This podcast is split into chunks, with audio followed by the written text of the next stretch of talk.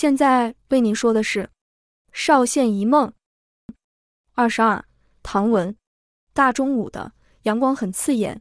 唐文的手被绑在推车上，只能侧着身子斜躺在推车上。随着路途不断颠簸，尘土飞扬，四肢也被震得发麻，咳嗽连连。幸好终于到了楚县，接近热闹的大街时，前后的人都下了马，把唐文从推车上拉下来用走的，才好多了。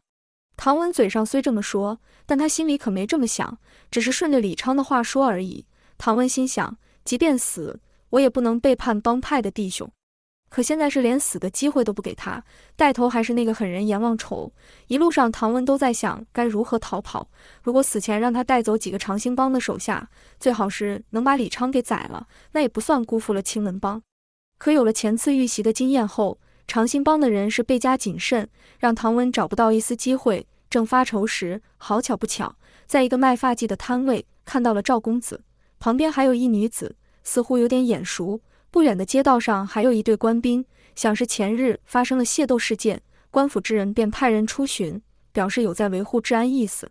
唐文没时间想太多了，立刻大叫：“呦呦呦！前面那不是赵公子吗？是我呀，还记得小弟吗？”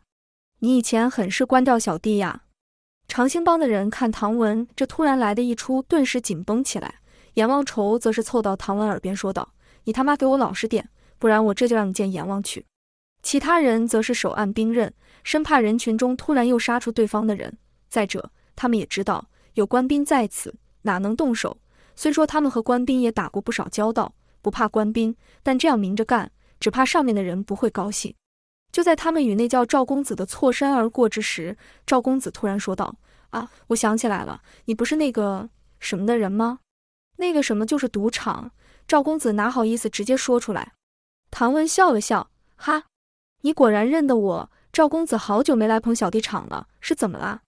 赵公子难得害羞了一下，把旁边那女子拉近身，说道：“我要成亲了。”唐文连忙恭贺。那女子是瞪大眼睛看着唐文，神情奇妙。赵公子奇怪道：“你们认识？”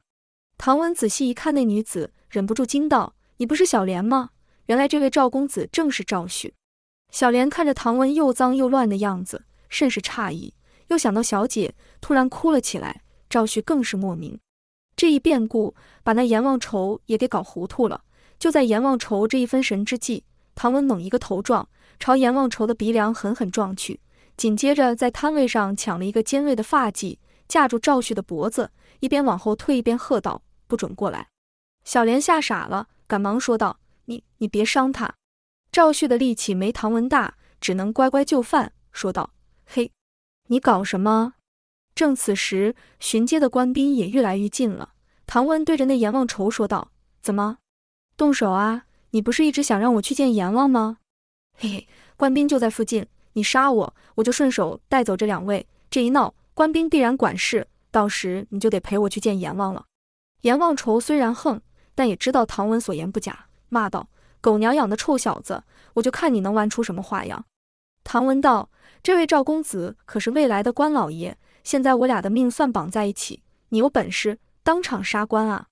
阎王愁看了一眼赵旭，说道：“他说的是真的。”没等赵旭回话，小莲先说道：“是真的。”阎王愁心想。这可不好办，得问过老大再做主意。可唐文哪会给阎王愁时间，直接驾着赵旭上马车。小莲看赵旭被押上车，居然也跟着上去。唐文对赵旭说道：“让赶车的快走。”那赶车的车夫还没明白什么事呢，听赵旭的话，立刻疾驰而去。唐文要求往沈县山脚下的那间客栈去，马夫只能听命。车厢内，小莲泪如雨下，求唐文道：“看在小姐的份上。”你放过他好吗？一边说，小莲一边帮唐文解下身上的绑绳。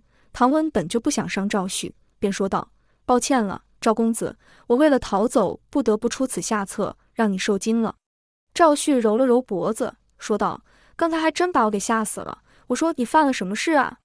唐文叹了一口气，说来话长啊，倒是小莲，你这身装扮让我一开始认不出来。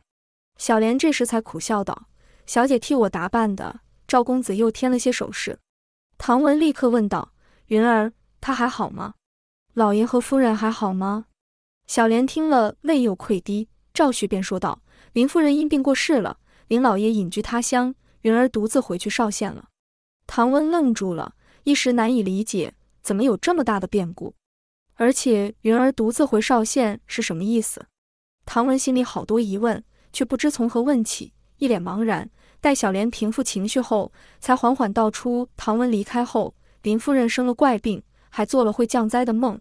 小姐本不相信，却也做了邵县即将地震的梦。后来林夫人过世了，林老爷只想找个偏僻地方等待惩罚，小姐却想和家乡共生死，还让灾难之事传开了。不止邻里乡亲有人不谅解，连县太爷都把小姐抓入大牢。还好赵旭救了他们出来。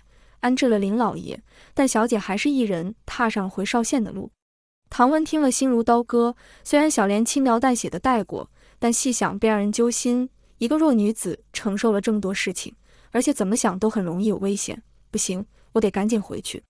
这时，赵旭突然感觉手上湿润，低头一看，居然是血，血是从唐文身上流出的，忙问道：“你受伤了？”唐文道：“这点小伤不碍事。”原来刚才在唐文用头去撞阎王愁之时，阎王愁的刀子也捅进了唐文体内，所以阎王愁才不急着追唐文。看着刀上的血，他知道唐文的一只脚已经踏入阴间了。时近黄昏，马车也到了沈县那间客栈。唐文知道不能把两人扯进这江湖事，便下车离去。离别前，小莲还说道：“小姐就拜托你了。”唐文看向赵旭，正想说话，被赵旭抢先说道。我不会透露你的行踪的，放心吧。唐文感激的点了点头后，便挥挥手，转眼已没入夜色中。